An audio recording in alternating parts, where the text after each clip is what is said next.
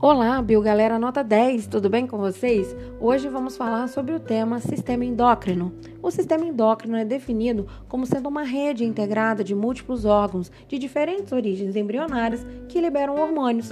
Esses hormônios incluem desde pequenos peptídeos até glicoproteínas, que exercem efeitos em células-alvo próximas ou até mesmo bem distantes. Essa rede endócrina de órgãos e mediadores, ela não atua de maneira isolada, ela está diretamente relacionada aos sistemas nervoso central e periférico, além do sistema imune, o que viabiliza então o uso de termos como neuroendócrino ou neuroendócrino imune para se referir então a essas interações. Os órgãos endócrinos estão distribuídos por todo o corpo e a sua função é controlada por, por esses hormônios liberados diretamente no sangue. A resposta resposta biológica aos hormônios é sempre desencadeada pela ligação a receptores hormonais específicos ligados no órgão-alvo.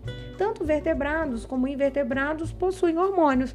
Por exemplo, posso citar aqui nos invertebrados, como os insetos, o hormônio equidizona, que é um hormônio que atua no controle da muda ou equidise, que é a troca de exoesqueleto. Esse mesmo hormônio também está relacionado com o processo de metamorfose.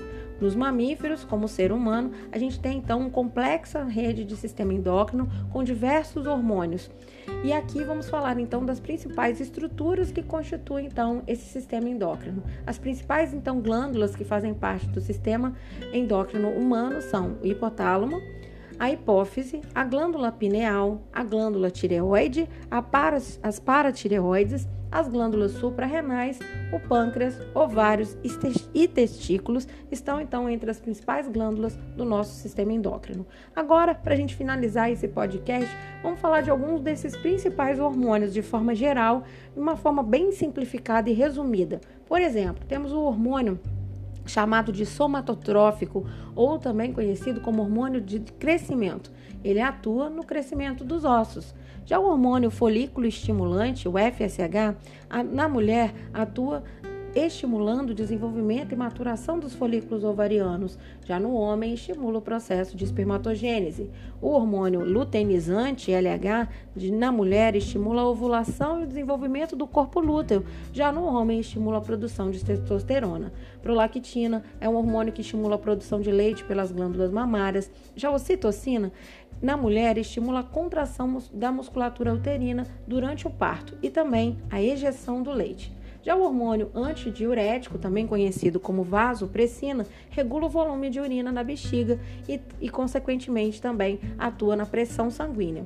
Os hormônios T3 e T4 regulam o desenvolvimento e metabolismo geral do corpo. Já a calcitonina regula a taxa de cálcio no sangue, inibindo sua remoção dos ossos. O paratormônio faz quase que o processo inverso da calcitonina, né? Ele também regula a taxa de cálcio no sangue, porém estimulando a remoção desse cálcio da matriz óssea. Insulina reduz o nível de glicose no sangue. Em contrapartida, o glucagon aumenta o nível de glicose no sangue. A testosterona é o hormônio que promove o desenvolvimento e crescimento dos testículos, além do desenvolvimento dos caracteres sexuais secundários masculinos.